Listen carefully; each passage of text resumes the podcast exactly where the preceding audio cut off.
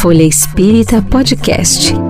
Entrevistas, reflexões e muito conteúdo da doutrina espírita com você aonde quiser. Uma produção, editora FE e Grupo Espírita Caibar Schutel.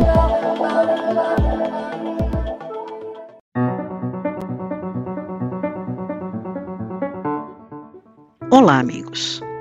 Sou Helene Gritzapes e estamos juntos para falar de mais um tema sobre a visão médico-espírita. Desta vez, vamos abordar o câncer e as emoções.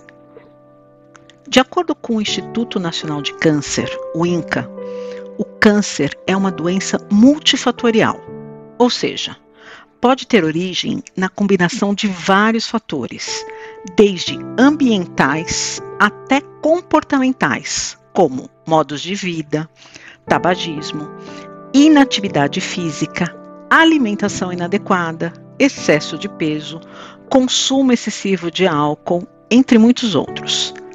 Apenas 3 a 5% dos casos têm origem genética. O que pouco se fala é da interferência das emoções no desenvolvimento do câncer aflições, angústia, mágoas, ressentimentos, traumas e muitos outros sentimentos diminuem a defesa imunológica e podem atuar como predispositores para a doença.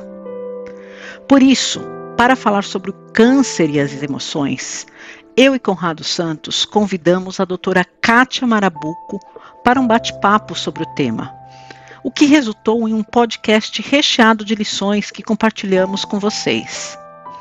A doutora Kátia Marabuco é graduada em medicina pela Universidade Federal do Pernambuco, com doutorado pela Universidade de São Paulo. Fez residência em cirurgia oncológica no Hospital do Câncer, o AC Camargo, em São Paulo. Atualmente é presidente da Associação de Médicos Espíritas do Piauí a AME Piauí, professora adjunta da, da Universidade Federal do Piauí, tem experiência em cirurgia oncológica, atuando principalmente nos seguintes temas: câncer do colo uterino, câncer ginecológico, câncer de cabeça e pescoço e câncer de tiroide. E o currículo da doutora não para por aí. A doutora Kátia é autora dos livros Terapia e Amor, Viagens, Sonhos e Poesias e os Caminhos da Dor, este lançado no Congresso Médico Espírita de 2019. É também coautora de diversos livros.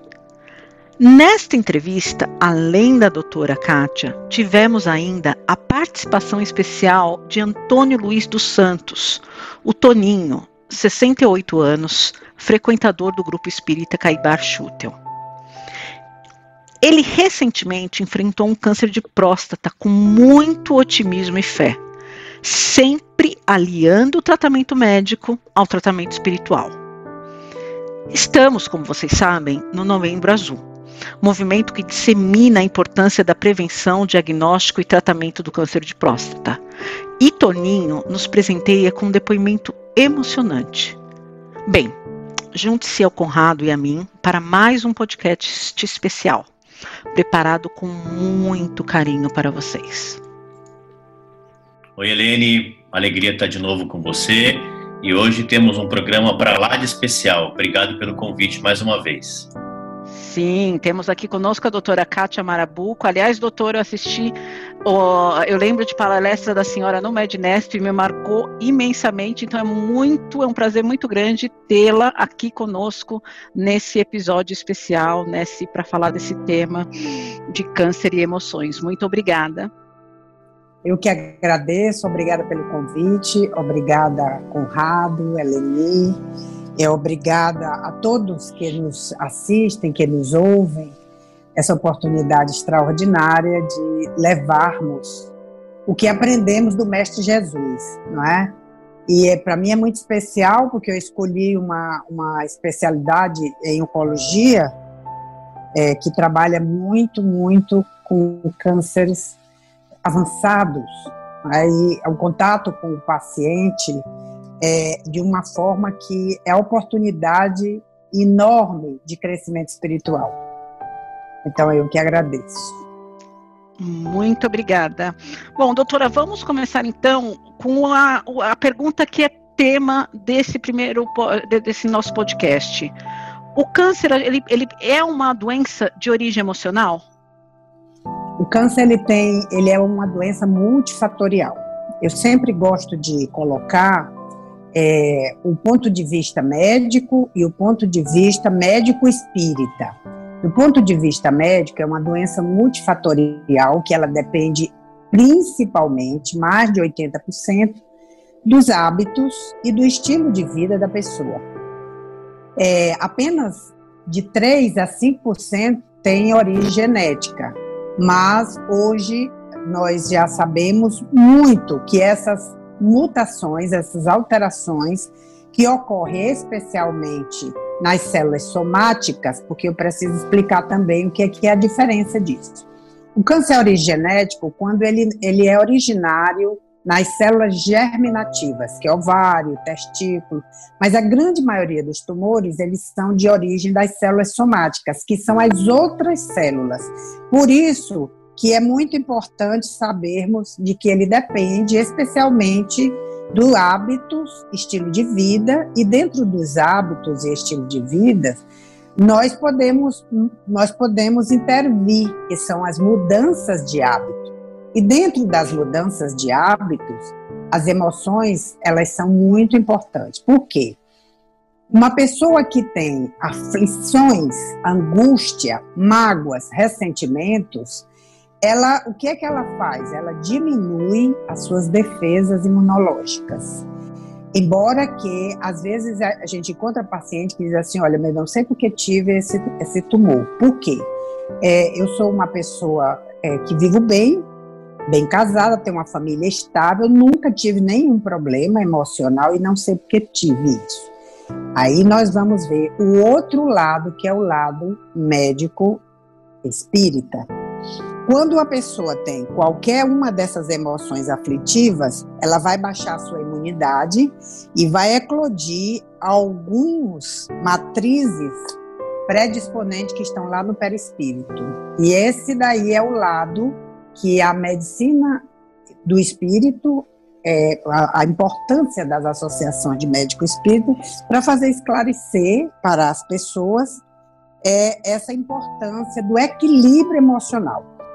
Então, doutora, só dando uma pausa aqui, então, uh, a gente, já que as emoções são o, o tema do nosso podcast, a senhora falou que as emoções são muito importantes quando a gente fala do câncer, quando a gente lida, inclusive, na prevenção do câncer, e que as aflições, a angústia, a mágoa, os ressentimentos diminuem a defesa imunológica. A senhora pode falar um pouco mais sobre isso, um pouco sobre as emoções e, o, e a relação emoções-câncer?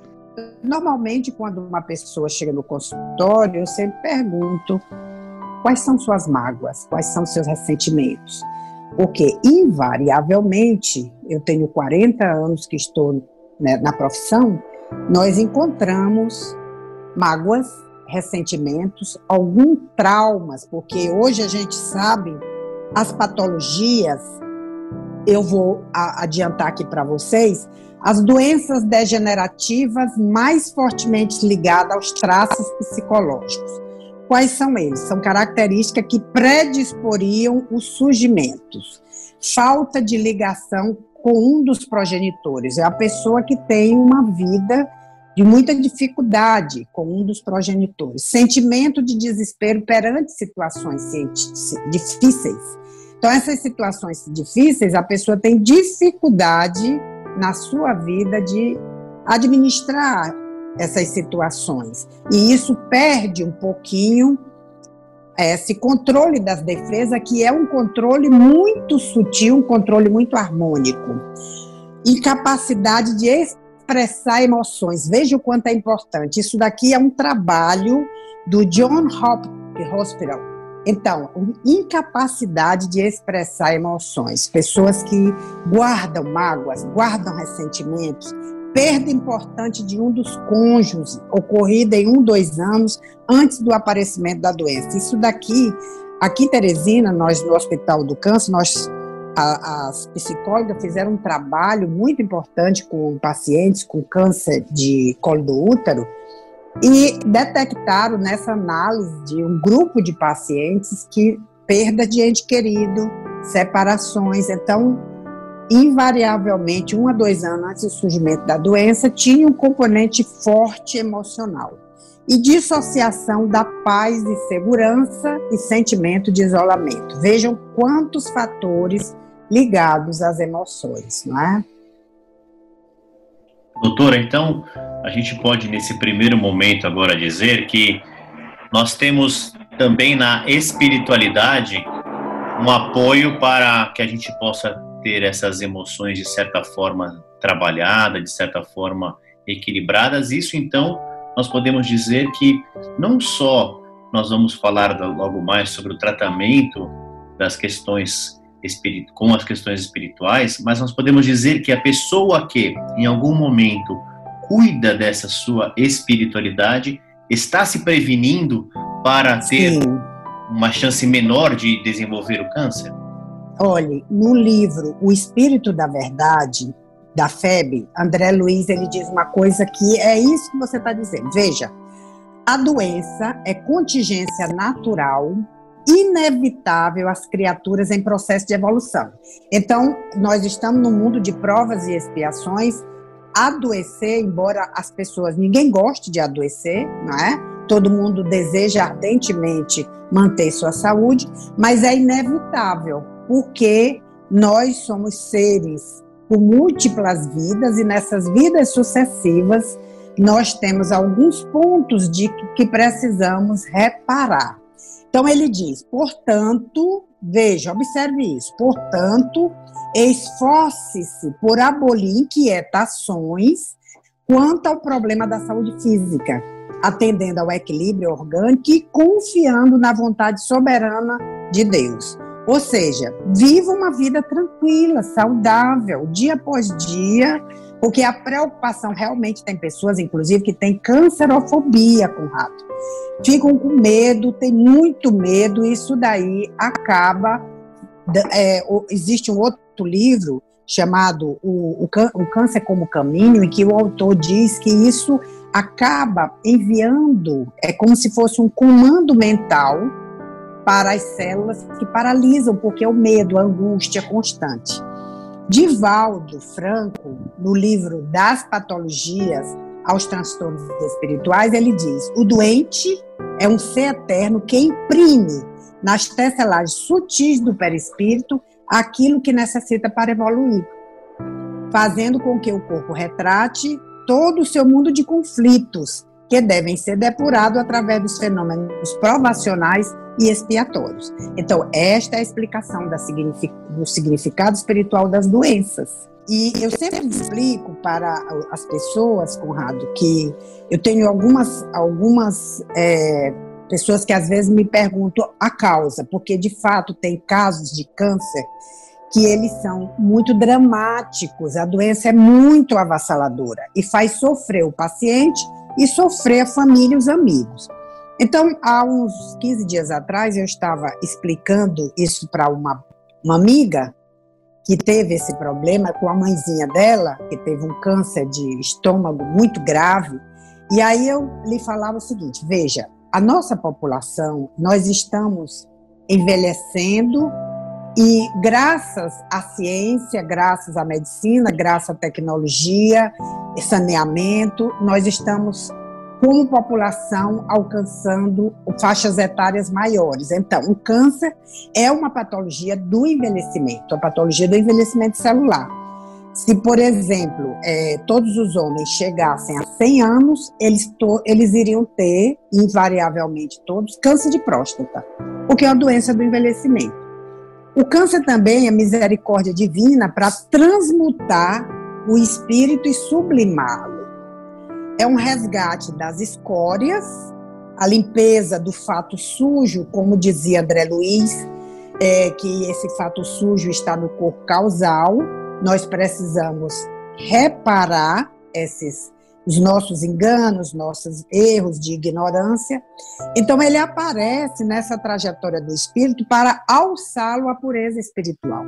E também tem algo muito extraordinário que é mudança, porque às vezes a, o ser espiritual, ele consciente de que ele precisa crescer, ele pede para ter a doença, porque é uma mudança de padrão vibratório do espírito, ou seja, uma elevação para que ele mude de estágio vibratório e cresça espiritualmente. Então, o ser, ele roga a Deus a prova para elevar-se mais rapidamente. Doutora, é muito interessante esse ponto que a senhora está colocando, que é, muitas vezes nós pedimos essa oportunidade de nos elevarmos e mudar o nosso estágio vibratório. Por que, que muitas pessoas acham que o câncer é uma punição? E não é, não é punição. Existe ah, esse, o crescimento do padrão vibratório, né? E essas escórias que ainda temos, dessas matrizes perispirituais, elas precisam ser canalizadas. Aí as pessoas poderiam perguntar assim: ah, mas só pode através da dor, através do adoecimento? O problema é o seguinte: como eu falei para vocês, eu já venho há muitos anos com, com o tratamento, do, é, trabalhando com câncer, com o paciente no consultório. O que, é que a gente observa? De fato, nosso estágio evolutivo, nós estamos ainda em um processo que, como Leon Denis nos diz, que somente a dor, depois de Deus, somente a dor impulsiona o crescimento espiritual porque ela vai polir esses fulcros é, no perispírito que ainda estão como que opaco, cheio de ganga. Então é necessário o sofrimento ele vem nesse sentido de impulsionar o ser, fortalecer o ser para mudança de padrão vibratório. Agora, no estágio que nós estamos, é, as pessoas muitas vezes não compreendem como que um sofrimento pode fazer essa impulsão do espírito. Mas Clarencio, no livro que eu gosto muito, Entre a Terra e o Céu, ele diz que a percentagem quase, de quase total das enfermidades humanas guarda origem no psiquismo. Então veja como está muito relacionado ao fator emocional, é? ao que nós a lei de ação e reação. Sim. Não, uh, doutora, inclusive, é, eu até me relacionei muito com, com esse tema, porque a, a, a, senhora me falou da perda, de quando acontece o câncer, quando acontece a perda de um dos cônjuges, e eu lembro muito do. Minha mãe, ela desencarnou, ela teve um, co, um câncer de colo transverso, e um ano depois, meu pai também teve um câncer de intestino, um ano depois do, do encarne, do desencarne dela. Eu queria aproveitar aqui, doutora, a gente tem um amigo uma, uh, o Antônio Luiz dos Santos, que está aqui conosco, ele é frequentador do grupo espírita uh, Caibachuta há mais de 20 anos. O Antônio, mais conhecido como Toninho, ele teve um diagnóstico recente, uma cirurgia recente. Eu queria que ele contasse um pouco. Ele quer fazer também umas perguntas para a senhora. Toninho, conta Perfeito. um pouco do seu. Do, do seu caso, seu diagnóstico e como você lidou com ele. Muito obrigado. Doutora, boa tarde e muito obrigado mais uma vez. Aliás, sua dissertação já é, soluciona tantas dúvidas de cada um de nós. Mas eu queria, antes da história, dizer da minha gratidão pela boa acolhida na sua terra ano passado, onde descobrimos duas coisas interessantes: a cajuína e o fenômeno chamado BR-OBRO. E é calor danado naquela Piauí, viu? É verdade. Mas foi tudo muito O BR Obró é aquele da, da, das chuvas, do, do calor dos meses terminado em é, setembro, Isso, outubro, novembro, dezembro. Nós estamos nele agora. É um calor... Exatamente. E interessante que naquela, naquele mês de dia 18 de junho, eu embarquei aqui em São Paulo levando nas costas, por umas três ou quatro horas antes, eu tinha recebido o diagnóstico efetivo de um câncer na próstata. Que eu Sim. esperei o tempo todo fosse qualquer coisa diferente, mas o, o urologista, já de antigo atendimento à, à nossa causa, porque sou disciplinado e preventivamente frequento uh, os médicos especialistas naquilo que é recomendado. E este era um deles. E foi descoberto a hiperplasia, muito natural, como a senhora mesmo citou agora, que é natural no homem, a hiperplasia. Agora, quando Isso. ela altera, entra possivelmente as pendências que trazemos na alma, como foi citado tantas vezes aí. E no meu caso, eu viajei sabendo que não teria outra saída que não a cirurgia radical por conta do grau do, do, do como é que eles chamam lá, o Gleason, né? Uh, Sim, 8, 4 mais 4, e eu falei, Antônio, Exatamente. não tem outro jeito. Agora, procure viver. Eu falei, eu estou embarcando agora que eu tenho um compromisso. Viva a vida. Então, vamos viver a vida.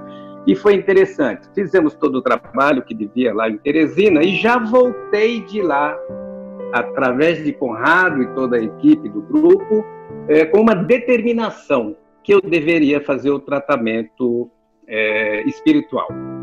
E lá fomos nós é, fazer o tratamento espiritual. Tinha realmente que, que, que ser cirurgia, Uh, fizemos todo o preparativo, cintilografias, enfim, tudo que foi necessário, nós é, fizemos na área médica, acompanhado pelo tratamento espiritual, que foi, foram muitas semanas, seguiu-se depois da cirurgia e só suspendeu em função da pandemia, suspendeu no aspecto presencial. Na cirurgia, fui atendido por criaturas muito especiais, dois cirurgiões fantásticos aqui de São Paulo, que me deram realmente um bem-estar muito grande. Entre a internação, cirurgia e liberação para casa, eu levei 36 horas de hospital. O médico, no dia seguinte, a cirurgia, amanhecer, olhava para mim, sentado na, no quarto, ele não acreditava que era eu. Eu falei, mas é, foi você que operou, né? Então, muita gente deve ter orado com você, Antônio, porque não houve sangramento, foi tudo tranquilo, não houve UTI. Tanto é que em 36 horas eu estava na minha casa, com os aparelhos, drenos e mais outras coisas aí que incomodavam, mas em 40 dias estávamos nós voltando às nossas atividades de trabalho e fazendo os exames é, de, de, de, de, controle. E na primeira ida ao, ao, ao consultório, uma surpresa, o médico olhava para mim e não acreditava que eu estava naquela condição boa. Muita gente orou por você, Antônio, você está curado. E eu, para mim, é, é, é, são termos assim bem difíceis para o um médico dizer, você está curado, alguém orou por você sem que ele soubesse da minha preferência, da minha religião, da minha espiritualidade, enfim. Hoje vai fazer, nós estamos quase há 12 meses, porque a cirurgia foi dia 14 de novembro. E nós estamos muito bem, clinicamente, clinicamente bem. A senhora fez muitas colocações que atendem à minha demanda, porque adepto que sou da doutrina, eu nunca me perguntei por que comigo. Também entendo que, como espírita, eu estou numa vivência e, mais do que professar a doutrina, eu tenho que testemunhar. E foi o que eu fiz e é o que eu tenho feito. Então, é claro que expurguei ali materialmente, mas marcas que eu trago no meu perispírito são pendências da alma, como a senhora há pouco citou. Não é? E re recentemente recebi um livro do, de um colega de vocês, que é o doutor Leonardo Machado, da AME de, de Pernambuco, Sim. não é? De Isso. transtornos psiquiátricos. E ele traz ali toda uma história, toda uma, uma confirmação daquilo que nós somos e fazemos e deixamos de fazer Conrado iniciou falando dos hábitos. Nós estamos num momento tão delicado no mundo que não tem como é, termos uma vida extremamente saudável. Podemos ter uma vida mais qualificada, mas vamos estar cada dia errando por nos alimentarmos mal, é, é, dormirmos mal ou termos essa vivência emocional, como a senhora colocou, que eu acho, acho não, com certeza é a mais grave, porque vai realmente é, alterar o metabolismo, vai marcar muito mais o perispírito, tanto numa direção quanto noutra. Mas normalmente é na outra direção, porque ainda imperfeitos nós somos. Agora, eu me sinto gratificado, porque estamos bem e vivenciando essa experiência. É uma pena, é uma pena, e por isso eu gostaria de deixar a, a, a pergunta no final, porque os homens têm um preconceito muito grande, um preconceito muito grande. Certamente muitos homens desencarnaram lá atrás portando uma doença como um câncer prostático sem saber, sem saber, por conta do medo, da vergonha ou do preconceito. Hoje tudo está mais fácil. O meu tumor, ou o tumor que me visitou, foi detectado ainda na origem por, por conta da prevenção que eu já fazia.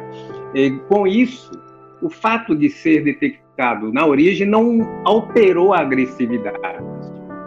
Tanto é que não houve outra alternativa senão a cirurgia radical. Toda a loja prostática foi é, é, é eliminada.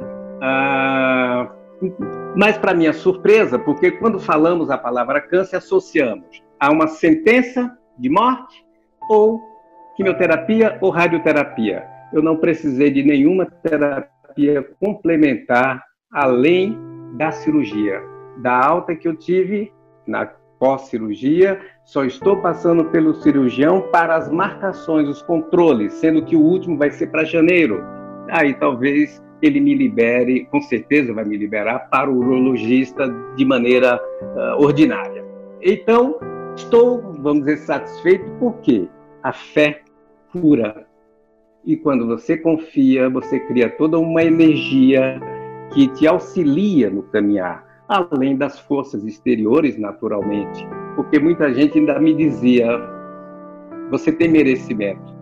Tomara que assim seja, porque a cada um segundo as suas obras, e as leis que vigem no universo nós não conseguimos mudar, mas conseguimos atender, nos submeter. Então, o que a senhora nos trouxe já me adiantou tantas coisas que já estavam claras, mais claras estão uh, daqui para frente, né?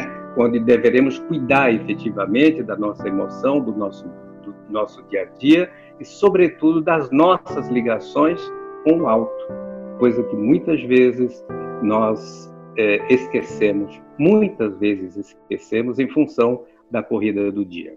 Então, eu queria, inclusive, né, é, lhe pedir o que é que nós poderíamos fazer no sentido, já que novembro é o novembro azul, se não me falha a memória. Isso, novembro azul.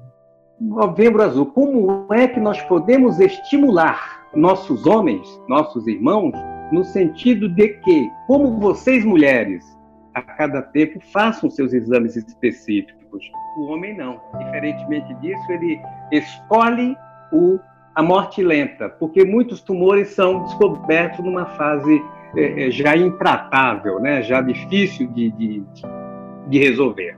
Então, eu conto essa história com alegria porque é possível você tratar uh, uma, um tumor, tratar uma doença, uma enfermidade qualquer, quando você tem uma boa ligação com o alto, quando você busca os tratamentos adequados, a medicina, que nunca foi alternativa à espiritualidade, elas se complementam. Estamos aqui há um corpo carnal que precisa ser tratado, há células que precisam ser corrigidas e há uma emoção que precisa ser adestrada, orientada. A espiritualidade leva a isso. Obrigado. Antônio, eu me recordo muito bem de você aqui no Mednesp com o grupo. E você fez umas colocações aí que eu quero aproveitar para, inclusive, esclarecer as pessoas. Em primeiro lugar, a doença é um desequilíbrio do organismo, não é? Nossos, nosso universo celular é uma harmonia extraordinária. E quando nós desequilibramos, vem a doença. Por isso que a doença é uma tentativa de nos chamar a atenção para o equilíbrio. E esse, e esse desequilíbrio, ele pode vir de vidas passadas, embora que nesta vida você faça tudo para se equilibrar, mas como a gente tem marcas no passado, ele vem aquela é uma cresce de misericórdia de Deus para que a gente se torne melhor. Então, esse equilíbrio ele vem do ser perispiritual. Mas também pode ser um desequilíbrio desta vida. Quantas pessoas nesta vida, falando das emoções, se deixam levar por atritos, por ódio, por vingança, por irritação, irritabilidade no trânsito, irritabilidade em todos os lugares e, e estados ansiosos e depressão. E isso tudo leva ao desequilíbrio. É como se a pessoa estivesse o tempo todo engolindo tóxicos, essas emoções aflitivas. Então, leva a um estado de desequilíbrio. Os homens, realmente, você falou uma coisa interessante. Uma vez eu fui em Pernambuco fazer uma palestra e vi na cidade de Jaboatão dos Guararapes algo que eu fiquei assim encantada. Ambulatório dos homens. Porque normalmente o homem hum. não vai ao médico. Eu, eu, como eu trabalho também com ginecologia, dentro do câncer, como prevenção do câncer, muitas vezes eu ajudo os homens através das pacientes, através das esposas, porque existe ah. uma coisa muito interessante. É, quando uma pessoa tem um caso de câncer na família, da próstata, como você teve no seu caso, os outros membros da família, eles têm que olhar 10 anos antes já começar a fazer a sua avaliação. Então, um homem que teve um câncer aos 70 anos, o familiar, os familiares, 60 anos já tem que ficar alerta. Normalmente a partir de 50 anos. Mas olhe, eu não faço essa parte de urologia, mas eu tive um paciente eu fazia quando eu cheguei aqui em Teresina, porque a minha formação foi no AC Camargo. Então, eu me formei como oncologista geral na minha época. E eu tive a oportunidade de acompanhar um paciente com câncer de próstata, imagine, de 49 anos. Um câncer muito grave. E aí você vê que, de fato, tem essa origem espiritual, porque uma pessoa de 49 anos já iniciar uma doença com uma com uma gravidade tal que em seis meses ele foi a óbito. Não teve mais tratamento para ele. Entendeu? E isso mostra que, de fato, esse estágio que a doença é diagnosticada, ela é muito importante. Naturalmente, ele na família dele ele não tinha nenhum caso. Então, é por isso que Emmanuel nos diz no, e sabedoria, amor e sabedoria de Emmanuel tem algo que eu sempre utilizei nas minhas palestras quando eu falo de câncer. Moléstias de difíceis curas, como o câncer, são escoadouros de imperfeições. Processos mórbidos são reflexo ou resultado de nossas vibrações mais íntimas. Então, uma pessoa que teve com 49 anos, com certeza vem de uma origem lá do corpo perispiritual, já que nós estamos falando para público espírita que compreendem essa linguagem não é? Sim, sim. É, é muito importante isso, o trabalho, como evitar, como a gente deve fazer. Tem algo também que é muito importante, que, que eu, eu tenho um livro sobre cura, que eu sempre me interessei em estudar muito sobre isso, e um, e, um, e um médico americano ele dizia que a gente deve abrir as portas espirituais das dimensões, as dimensões espirituais da saúde. Doutora, é bem interessante isso. Uh, explica um pouco mais para a gente, para os nossos ouvintes, o que, que significa essa questão de abrir as portas espirituais, as dimensões espirituais da saúde. Não precisa a pessoa ser carola, e a igreja, e ao templo, e ao centro espírita. Ela precisa ser boa, servir ao próximo. Porque tem pessoas que dizem, ah, mas eu não gosto de religião. Mas eu, o que é que Deus deseja de cada um de nós? que o amemos e amemos o próximo. É ser bom. Então você não precisa, mas se você for uma pessoa religiosa, melhor ainda. Porque já existe trabalhos desde a década de 80, e a doutora Marlene, quando trouxe o Harold Kennedy, foi extraordinário, um dos médicos porque ele nos disse é, que o médico seria o último a chegar, mas que o médico não deve ensinar religião, mas que o paciente, quando tem a sua religiosidade, ele acredita na espiritualidade, ele tem uma rede de apoio, de amigos, amigos encarnados e amigos desencarnados, e ele se sente amparado no mundo e se sente feliz. E isso a gente observa, as pessoas que têm essa rede de apoio de todas as religiões. Hoje existem trabalhos extraordinários nos Estados Unidos sobre a prece intercessória e esse e esse trabalho de servir ao próximo. Isso com certeza ele faz um bem enorme além de possibilitar que, a, que o tratamento ele, ele se dê melhor, você tem sucesso no tratamento, não tem medo da doença, que foi o que aconteceu com você. Aí o que acontece? O seu estado imunológico, ele responde melhor, não é? E outra coisa, a prece intercessória, você acreditar, eu já tive pacientes, Antônio, que realmente, que eu faço a parte também de cirurgia de cabeça e pescoço, eu já tive um paciente com câncer de mandíbula, que já estava tão avançado que eu disse para ele que eu não conseguiria mais operá-lo ele tinha que ir para a rádio. Ele me olhou nos olhos e disse: A senhora vai ver como a senhora ainda vai me operar. E veja, ele, ele começou a usar cartilagem de tubarão. Eu já, eu já vi de tudo no consultório médico. Cartilagem de tubarão é rica em cálcio, somente. E ele começou a tomar isso, cartilagem de tubarão. O fato é que esse senhor, eu operei quatro vezes e ele conseguiu. Ele tinha uma doença avançada. Ele viveu oito anos e viveu bem. Entendeu? Então, muitas vezes, a pessoa não é que o trabalho espiritual, a religiosidade, vai lhe tirar a sua aprovação e vai lhe tirar aquilo que já está programado no seu projeto de vida. Não. Mas o que é que lhe dá? Lhe dá sustentação, melhora a sua imunidade para que as células reajam melhor e muitas vezes eu já vi vários casos de pessoas religiosas, mesmo espíritas, que viveram 30 anos com um tumor.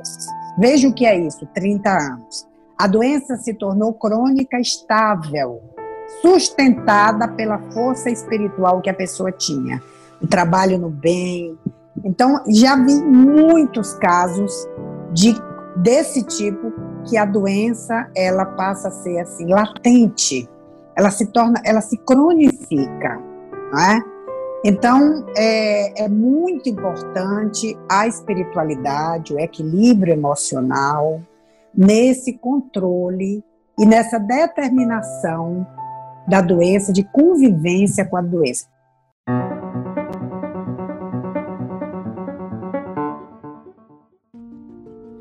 Doutora, aproveitando a sua fala e principalmente o relato do nosso amigo Toninho, eu queria entrar numa, numa avaliação da sua experiência, do que a senhora tem visto, principalmente como médico espírita, como o câncer, como os casos de câncer são hoje observados e que tipo de acolhimento, que tipo de tratamento são recomendados dentro das casas espíritas. Toninho colocou uma coisa que na sociedade como um todo, isso graças a uma conscientização vem mudando, é, mas anteriormente, eu me lembro quando eu era muito pequeno, quando a pessoa tinha um diagnóstico de câncer, realmente estava fadado ao desencarne, né? A gente ah, não tem mais o que fazer, etc. Hoje em dia a gente vê casos que, é, graças, claro, ao avanço da ciência, à prevenção, isso tem mudado. Mas eu queria entender uma coisa: como que os centros espíritas enxergam o câncer e como que eles acolhem os pacientes e como que isso pode ser cada vez mais efetivo, cada vez mais é, vivo, tanto a parte de prevenção quanto a parte de tratamento dentro da casa espírita. Antes de responder, eu gostaria só de acrescentar para as pessoas que nos ouvem É, existe um livro muito interessante, chama-se O Câncer é Imperador de Todos os Males, que mostra que a pessoa que tem câncer, e isso se deve a um, uma, um, um, um comparativo que o autor faz, que é o Siddhartha Mukherjee, é um médico, e ele faz com o memorialista, com o que o memorialista Primo Levi, ele falou sobre as emoções aflitivas do câncer. Que o câncer, quando a pessoa tem um diagnóstico, que foi o que não aconteceu com o Toninho, a pessoa só pensa no diagnóstico, ela passa a viver em torno daquilo ali, ela vai na internet, ela olha o tratamento, ela olha é, o, até a cirurgia que nem é dela, mas ela já chega no consultório é, com um pensamento formado e negativo. Então, é, por isso é que é muito importante o acolhimento na casa espírita, que esse paciente ele está invariavelmente desequilibrado emocionalmente. Então, é acolher aquele paciente e explicar que aquela, no caso, se a pessoa tiver permissão aí no, no no atendimento fraterno que a patologia é como uma outra patologia, um desequilíbrio do organismo, que se nós olharmos a doença como desequilíbrio do organismo, a pessoa vai sofrer menos, porque senão ela fica só pensando na patologia, na patologia, e ela não se permite trabalhar emocionalmente. Então, é o acolhimento fraterno, o trabalho do passe a fluidoterapia é extremamente importante, porque nós cremos, nós espíritas cremos que somos corpos energéticos.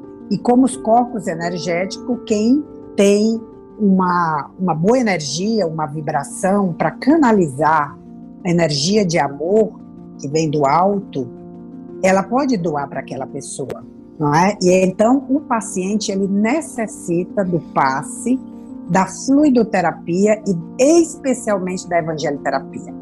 Quando o paciente é, melhora, ele precisa do trabalho no bem. Então, as casas espíritas, de um modo geral, elas trabalham já essa, essa, essa visão de acolher o paciente, né? de acolher o paciente. O paciente com câncer, ele é um paciente diferente porque é um paciente que, apesar de a medicina, ela vem progressivamente oferecendo tratamento e cura para alguns tipos de câncer. Hoje a gente já tem alguns tipos de câncer que são curáveis com medicamentos, com medicamentos.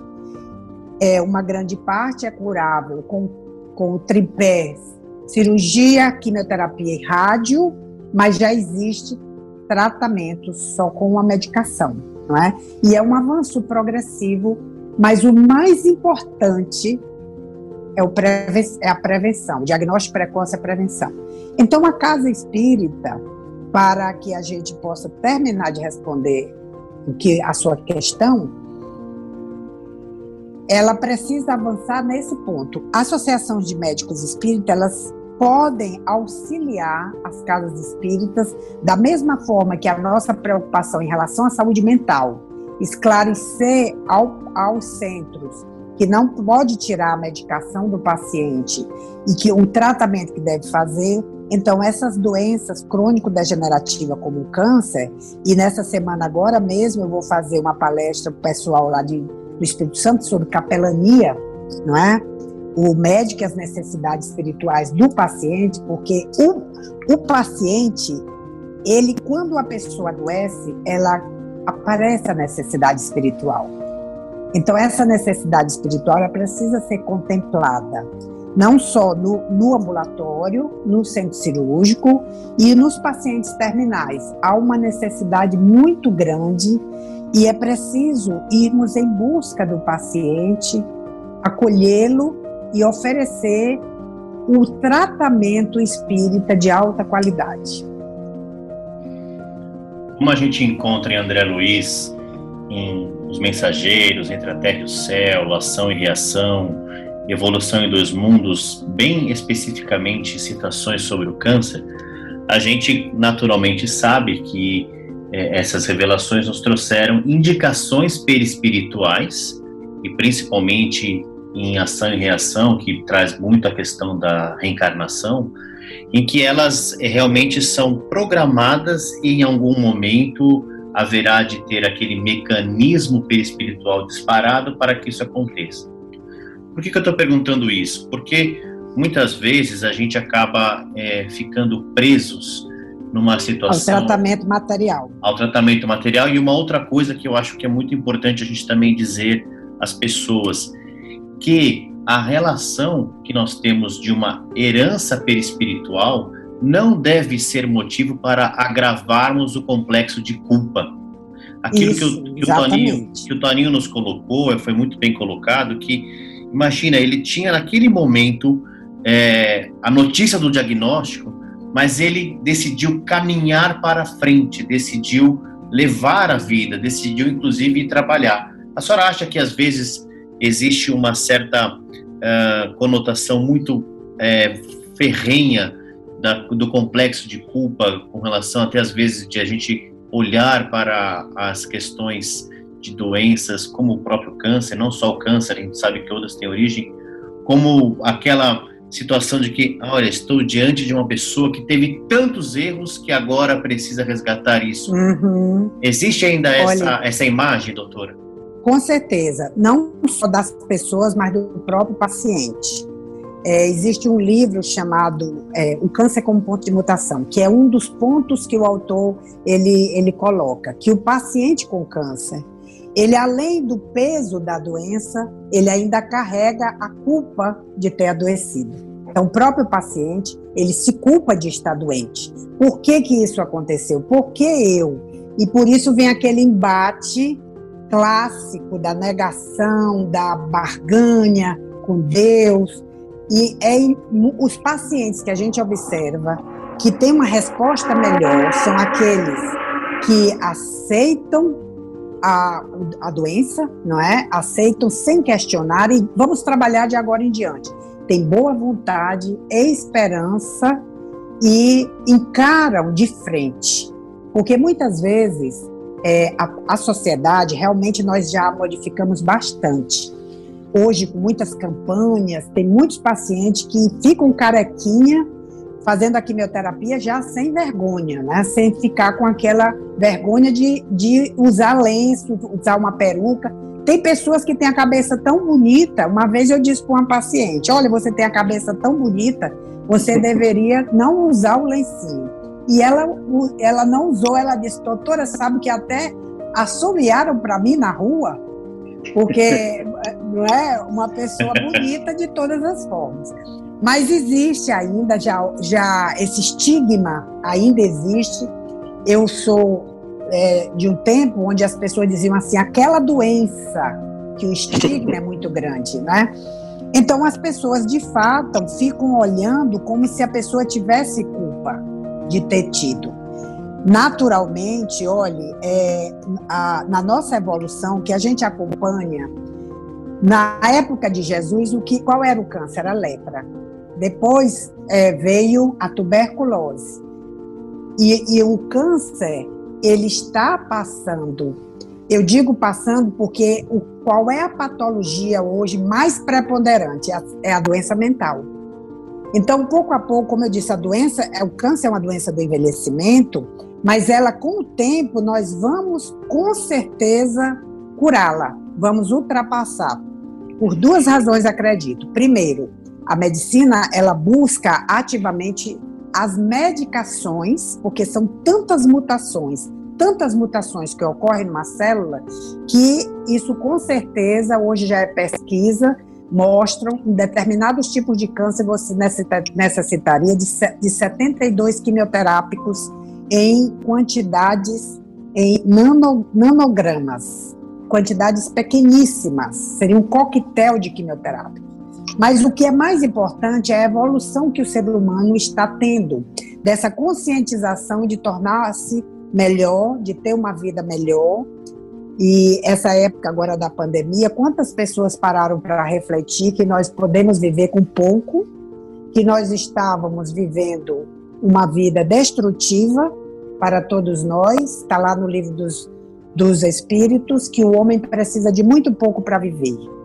E aí todo mundo passou a observar isso aí. Então, com certeza, daqui a alguns, alguns decênios, alguns anos, nós vamos ter a cura. E aí aparecerá outra doença, porque se o homem não se modificar, elas vão aparecendo, no sentido de equilibrar o ser, é? esse ser imortal. Porque, de fato, o amor, os sentimentos de bondade, a, a bondade, os sentimentos que, que elevam o homem, eles nos dão saúde e nos protegem. Doutora, eu tenho uma dúvida aqui. A gente falou um pouco de, da herança perispiritual. Eu queria falar um pouco da herança genética para o câncer. Sim. Uh, o quanto uh, isso é predominante, por exemplo, enquanto uh, eu tenho um histórico de câncer da família, por exemplo, alguém que, que esteja nos ouvindo, fazer uma, mastectomia, mastectomia, mastectomia retirada profilática, ela é efetiva se ela continua não tendo outros, uh, outras atitudes profiláticas, isso. como a gente conversou, de controle das emoções. A senhora poderia falar um pouco sobre isso? Claro, claro. Olha, existe alguns tipos de câncer, como eu falei para vocês, somente 3 a 5% é que são aqueles cânceres chamados genéticos, que passa de geração em geração. Então, alguns tipos de cânceres, como por exemplo, mama, ovário, os tipos que é a limite plástica do estômago, tem alguns tipos de câncer que eles são genéticos. Ou seja, vários membros da família têm, e a gente hoje, por exemplo, o câncer de mama, ele é muito estudado, nós temos as mutações do, dos, dos BRC, BRCA1, BRC, BRCA2. O BRCA1 e BRCA2, eles são mutações que ocorrem no DNA, né? E e quando tem um membro da família que tem esse, essa mutação ativa, os outros membros precisam avaliar para ver se tem, porque, por exemplo, o BRCA1 ele, ele tem um tipo de câncer, porque o câncer de mama hoje a gente sabe, carcinoma da mama, mas existe vários subtipos. Então, o BRCA1 ele é responsável por um câncer muito grave, que a gente chama que é o triplo negativo. É aquele que não tem receptores, e o HER, que é um, que é um outro receptor também, ele é negativo. Então, ele responde muito mal ao tratamento. Então, é preciso se antecipar para tratar o paciente antes. E no caso, por exemplo, eu tenho famílias que eu acompanho que tem dos dois lados da família câncer de mama, do lado da mãe e lado do pai. Então, uma das, das jovens, eu pedi para fazer esse teste, BRCA1 e 2, deu positivo e nós fizemos a mastectomia profilática que foi que aconteceu com a Angelina Jolie, que as pessoas é, às vezes até ficam horrorizadas, mas é uhum. algo de aconselhamento genético, porque a mama para a mulher ela é muito importante. Então a, a, a mastectomia profilática vai mexer muito emocionalmente com a pessoa, apesar de fazer a reconstrução mamária, mas é necessário o aconselhamento genético, trabalhar com psicólogos para que essa mulher ela aceite porque tem casos que a pessoa invariavelmente vai ter. São esses casos genéticos que aparecem em todas as gerações. Mas, por exemplo, tem pacientes que têm um caso de pâncreas, outros têm de pele, outros têm um linfoma. Tem vários casos na família, mas não são dessa linhagem genética, entendeu? Então, necess... não necessariamente aquela pessoa vai ter. Porque quando a pessoa tem muitos casos na família, ela fica apavorada, achando que ela vai ter mas não necessariamente ela vai ter. Tem algo assim extraordinário, a capacidade que o amor tem, esse sentimento extraordinário de nos defender, né? Um ato de amor, ele é capaz de, de às vezes, essa predisposição que nós trazemos, nós vamos ter outro tipo de patologia, que não necessariamente aquela, né? gostei muito que a doutora falou de Janina Jolie, e a gente tem uma, um programa tão rico e tão já chegando já bem perto do final dele, mas eu queria só puxar um gancho antes daqui a pouco da minha pergunta final, mas pensando no caso que a senhora contou da Angelina Jolie. Eu me lembro que quando nós tivemos a, a notícia, foi muito comentado, inclusive, de que se, e aí eu estou dizendo isso especificamente por mídias, naturalmente, que acreditam na questão é, reencarnacionista, etc., se não seria esse um comportamento de se isentar por vontade própria se livrando de um sofrimento que seria necessário para o seu aperfeiçoamento moral. Ou tipo, mais ou menos assim, uhum. é, já que eu posso, eu vou tirar o corpo fora, eu vou tirar o corpo fora porque eu não vou passar por isso, porque eu não vou me submeter à dor. Como o doutor enxerga isso? Olhe, é, isso, a misericórdia de Deus é tão extraordinária que ele nos possibilita escolhas. Nem sempre o espírito ele está preparado para determinadas provas, mas nem por isso Deus deixa de ampará-lo. Então, uma pessoa que vem com uma prova dessa, porque, por exemplo, no caso da Angelina Jolie, ela tinha muitas evidências que ela teria o tumor. Você imagina, Conrado, que às vezes a pessoa adoece primeiro do estresse emocional, da angústia de que eu vou ter, a pessoa sente como se estivesse com uma faca nas costas. Então ela adoece precocemente mais do que poderia ter, porque ela poderia não ter. Mas a opção que a pessoa tem de, de, de não ter aquela doença, ela é válida e ela é perfeitamente aceita pela misericórdia de Deus. Agora, veja, a prova que ela iria passar por aquilo ali, ela vai passar por outra coisa, porque a prova não é tirada, entendeu? Por isso que essa tese de que a pessoa está se eximindo, ela não é verdadeira, entendeu? Olha, veja, às vezes a pessoa ia passar por um problema desse, e aí lá na frente ela passa por um problema emocional terrível, que é tão doloroso quanto o câncer. Porque ela, às vezes, um problema emocional de impacto muito grave, ele pode levar a criatura a uma depressão profunda, que é uma morte em vida, não é? Então, existem várias formas da lei agir, não necessariamente era só aquela. E a pessoa tem possibilidade, senão seríamos marionetes, né? Essa, a misericórdia de Deus que ela dá essa possibilidade é um dos atributos da divindade que é, que é belíssimo é possibilitar que o filho escolha quando ele está preparado para passar aquela prova, não é? E afinal então, de contas, se a ciência está aí, é porque Deus nos permite. Exatamente, também, né? nos permite, é verdade. É. Bom, doutora, a gente falou muito da, da, da espiritualidade para o paciente. É, eu queria que a senhora falasse um pouco, pela sua experiência, um pouco também da espiritualidade, o quanto ela pode ajudar para os familiares dos pacientes que estão ali, precisam dar o apoio, o quanto pode é, ajudá-los também nesse momento que a gente sabe que quando uma pessoa tem um diagnóstico de, de câncer, é, a gente faz, uh, atinge toda a família, principalmente os familiares Isso. mais próximos. É, eu gostaria de falar o familiar e o médico, porque o médico também precisa da espiritualidade. Né? Sim, sim, muito importante. É, para o familiar, eu sempre que atendo o paciente, eu gosto muito quando vai um familiar junto. É muito importante, a pessoa precisa de apoio, de amparo, mas eu sempre falo para os familiares: olha, essa doença não é só dele, essa doença é do grupo familiar. Porque o grupo familiar todo, ele sofre, mas também ele cresce demais. Olha, eu tenho assim, como eu já tenho bastante tempo na, na profissão, eu tenho, eu tenho relatos belíssimos de crescimento familiar, de crescimento do grupo inteiro. Né? E quanto o amor, às vezes as pessoas estão separadas e a doença une. Casais que iam se separar, a doença une novamente e depois a pessoa, no leito de morte, me revela que aquela doença foi a mão de Deus, que de fato ele viu que aquela mulher que ele desprezava e que ele ia se separar é que de fato o amava. Então são relatos assim belíssimos, por isso que eu digo que o médico cresce demais. Em relação ao médico, embora que o Dr. Harry ele diz que é, ou não se ensina a religião no consultório, mas o médico que é espiritualizado, ele faz uma diferença muito grande com o seu paciente, porque ele dá esperança, ele é, sustenta o paciente, porque é uma doença que é quando você acompanha o paciente, às vezes você tem que acompanhá-lo até o momento final. E isso eu aprendi com o paciente.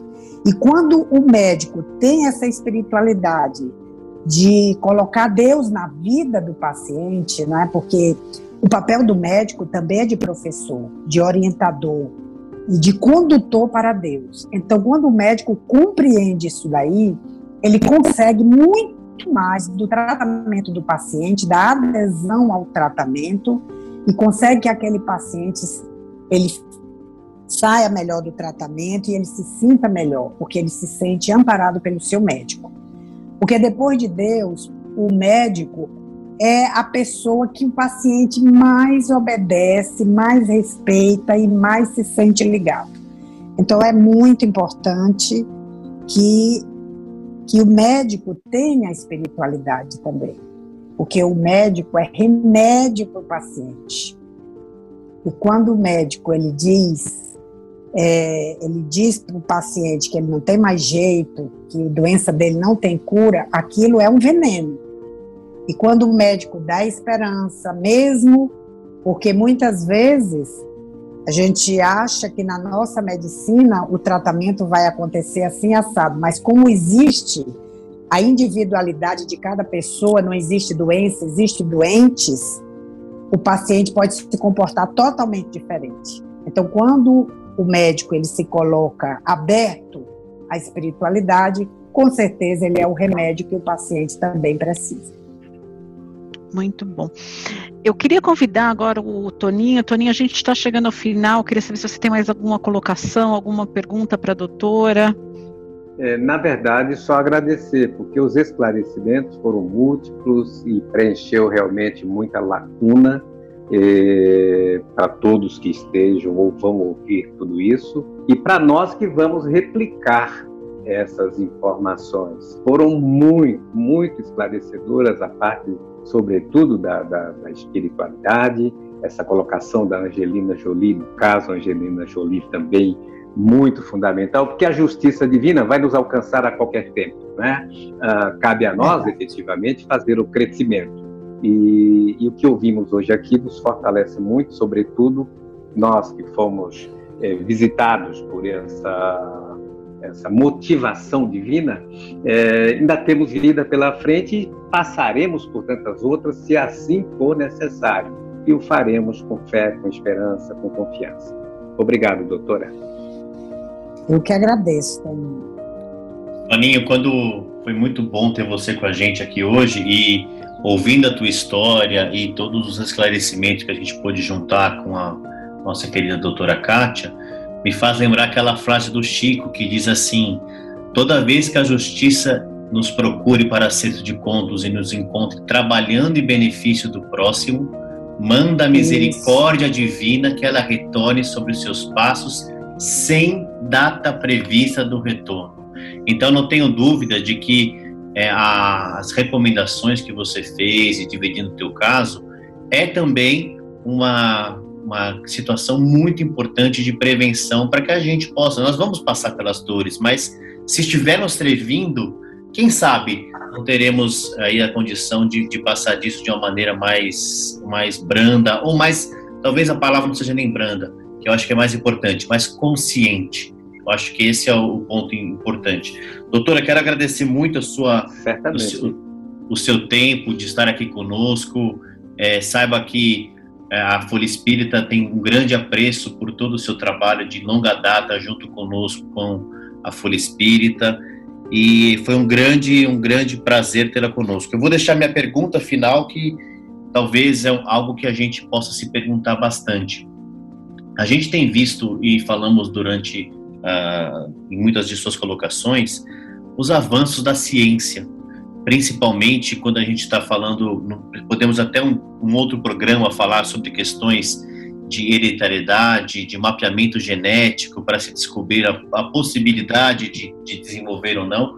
Ou seja, estamos vendo a ciência avançar, é, graças a Deus, como nós falamos também, a passos largos, que nos possibilitam muitas coisas. A gente vê esses avanços é, muitas vezes trazendo para as pessoas uma situação até mesmo de, uma, de um certo comodismo, do tipo: ah, não importa a vida que eu vivo, não importa o que eu faço, a ciência logo mais haverá de arrumar uma maneira de resolver, seja com uma, uma droga desenvolvida, seja com uma cirurgia com muito mais tecnologia, seja lá o que for. A senhora acha que nós estamos agora, nesse momento da humanidade, caminhando para uma medicina com mais ciência Ou talvez, quando a senhora falava, me fez lembrar muito citações que eu tenho muito presente da doutora Marlene, de um médico cardiologista americano que na década de 70, chamado Herbert Benson, já estudava, e, e, e, autor do livro A Medicina Espiritual, já estudava maneiras para a medicina ocidental ser menos dependente de drogas e ter no processo de uma autocura um processo é, diferente. Quero perguntar então o seguinte: a medicina que vai nos abarcar nos próximos anos deverá ser uma medicina mais a lá Herbert Benson interior ou veremos a ciência a passos largos resolvendo todos os descuidos e desmandos do homem ainda? Olha, eu acho que os dois virão crescer porque isso tudo vai depender da humanidade. Você está vendo esse momento agora que nós estamos vivendo da pandemia e o quanto essa pandemia nos pegou de surpresa, porque o Covid ele pega pessoas de idade, pessoas que estão com a imunidade baixa, é, grupos de risco, mas também pega jovens no pleno vigor de suas reservas físicas e leva ao óbito. Então, é, foi uma surpresa impressionante. Então a gente não pode confiar de que apenas a, o crescimento da medicina, que é uma bênção extraordinária, ela vai continuar crescendo, mas sempre existirão aqueles casos, inclusive de remissão espontânea por conta da crença da pessoa, por conta de um estilo de vida. Então nós temos as várias possibilidades. Por quê? Porque estamos em estágios evolutivos diferentes. Então, aquela pessoa que tem uma vida serena, que utiliza a homeopatia, que faz yoga, que tem uma dieta saudável, ela está se prevenindo, ela vai ter outro tipo de patologia, porque o estágio evolutivo que nós temos na Terra ainda favorece doenças. E aquela pessoa que abusa, ela vai ter outro tipo de patologia diverso dessa, e a medicina vai crescendo para possibilitar que a vida humana seja sempre valorizada. Então, as grandes cirurgias, quando eu era residente de cirurgia no AC Camargo, se dizia: olha, as grandes cirurgias elas vão deixar de existir. Eu já estou com 40 anos de cirurgião, hoje mesmo operei, e as cirurgias continuam. Ao lado disso, cresceram as terapias as mais diversas, desde a, a, imunoterapia, que na minha época não era valorizada e hoje no câncer é muito valorizada, é o que cresceu bastante, a imunoterapia. A, é, nós, nós temos o crescimento das cirurgias robóticas, temos o crescimento porque a cirurgia da alma, que é o mais importante que cada vez a gente quando você estuda, você vê que de fato isso aí é que lhe dá a saúde do espírito vem da saúde da alma. O corpo nosso, ele é saudável na medida de que a alma é saudável. Então, se no futuro eu tiver melhor vibração do meu corpo perispiritual, eu vou ter melhor vibração do meu corpo físico.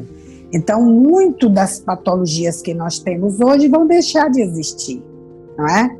Então, de fato, eu acredito nisso, Conrado, que nós vamos crescer dos dois lados, porque cada vez vemos comunidades, cada vez vemos pessoas que buscam uma vida saudável. Então, a ciência, ela vem para melhorar a vida humana, mas também cada um de nós precisa fazer o melhor que puder para evitar adoecer da alma. Muito bonito, doutora, muito. Eu fiquei aqui pensando muito. Mais uma vez, um podcast com muitas lições, né, Conrado? Com certeza, muito bom. Muito bom. Eu, eu, eu quero agradecer imensamente a vocês, porque eu sempre tive consciência de que o médico, eu adoro ser professora, eu sou professora de cirurgia na universidade aqui, mas eu sempre, para os meus alunos, eu procuro ensinar é, a medicina vocação. Como o médico deve fazer do seu trabalho um sacerdócio, né? Isso eu sei que, que é uma coisa que muita gente acha que não existe, mas existe. Né? Então, para mim é um prazer estar aqui com vocês e é, Eu realmente gosto muito do que eu faço e gosto de passar, porque a gente precisa ensinar as pessoas, às vezes são dúvidas simples, a se posicionarem melhor na vida para proteger sua saúde. Então eu quero agradecer imensamente.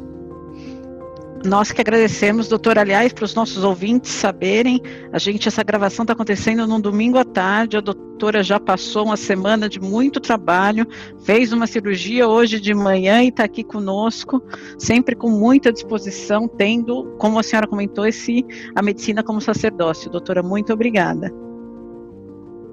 Obrigada a todos. Obrigada pelo seu tempo, doutora. Fique com Deus. Receba aqui de São Paulo a nossa gratidão e o nosso beijo carinhoso.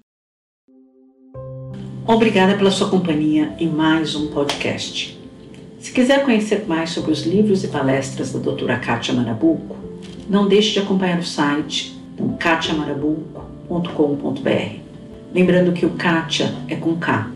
E também não deixe de nos enviar sugestões de temas, ou opinião, ou perguntas. Queremos muito a sua participação para tornar esse podcast ainda mais especial e feito para você.